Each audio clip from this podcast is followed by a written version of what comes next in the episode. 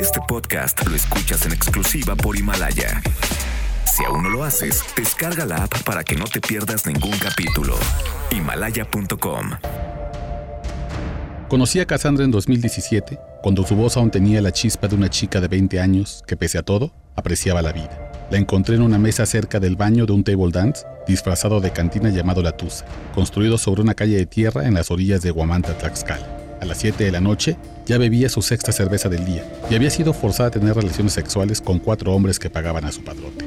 Aquella noche Cassandra bailaba con una torpeza que delataba su embriaguez, pero con una sonrisa propia de quien confiaba en la llegada de tiempos mejores. Ella estaba en ese antrucho maloliente cada semana, mientras que yo había llegado ahí solo por una noche, para entender cómo los trabajadores alemanes de una conocida planta automotriz en Puebla habían convertido a Guamantla en un destino de turismo sexual atraídos por tratantes que vendían a mujeres indígenas como Cassandra. A ella le gustaba conversar conmigo porque yo no buscaba irme a la cama con ella. Lo que deseaba de ella era entender su vida, cómo había pasado de niña pobre a adolescente explotada sexualmente por su primo, y luego por otros hombres que lo único que le dejaron fueron ojos cansados y una profunda adicción a la piedra. Supongo que hablar de su vida le hacía bien, porque en 2017 y hasta 2019 nos encontramos varias veces. Yo la invitaba a comer y ella me compartía sus secretos para un libro que aún escribo sobre esclavitud sexual en México. Cassandra era una sorpresa tras otra, una jovencita a quien los hombres le fueron depositando en el alma delitos cada vez más graves. Los golpes de su padre, los engaños de su primo, las amenazas de los clientes, acoso, abuso, violaciones y luego violaciones tumultuarias. Alguna vez un hombre que pagó por ella incluso la privó de su libertad por dos días. Todo eso combinado es la trata de personas. Alguna vez me dijo, a mí solo me falta que me maten y ya me habrán hecho de todo. A veces era difícil hablar con ella. Cuando la adicción la consumía, apagaba el celular por días enteros y todo lo que le importaba era bailar en la tusa para pagar por piedra. Cuando eso pasaba yo le llamaba por celular a su prima, Brisa, a quien prostituían en la cantina Pepe Chelas, a donde van a parar las mujeres más viejas, aquellas que tienen más de 30 años.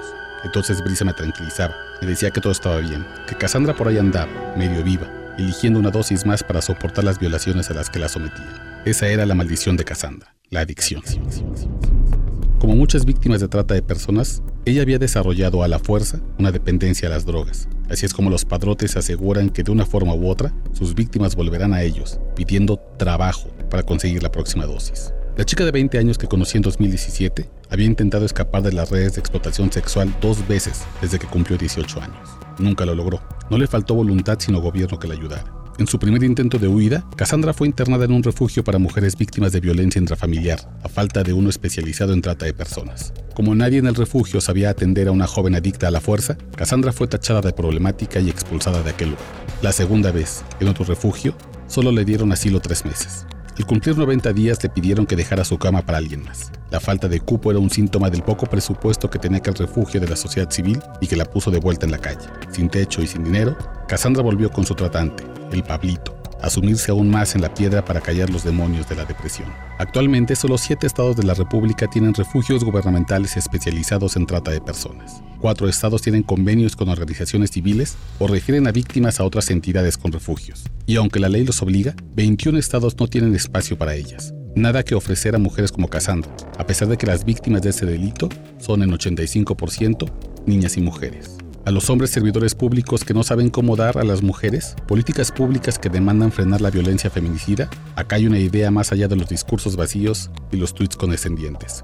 Cumplan con lo que la ley les obliga y abran al menos un refugio en cada estado, una casa donde las Casandras de México tengan donde salvarse. La última vez que hablé con ella fue hace tres meses. Cassandra me dijo que ya iba a dejar eso que ella llamaba la mala vida. Su voz me sonó con la misma chispa que tenía cuando la conocí, pero después de eso hubo silencio y no he vuelto a escuchar su voz. Las chicas de la Tusa creen que huyó con un cliente. Brisa, su prima, reza para que su cuerpo aparezca pronto en un descampado cercano y la pueda enterrar en un lugar digno, a salvo por fin de la violencia de los hombres. Yo espero que esté bien, que no sea muy tarde para encontrarle un refugio y que si me escuchas ahora, Cassandra, sepas que queremos saber que estás bien, que te queremos viva y libre y que ojalá un día, muy pronto, tu teléfono ya no me mande a buzón. Este podcast lo escuchas en exclusiva por Himalaya. Si aún no lo haces, descarga la app para que no te pierdas ningún capítulo. Himalaya.com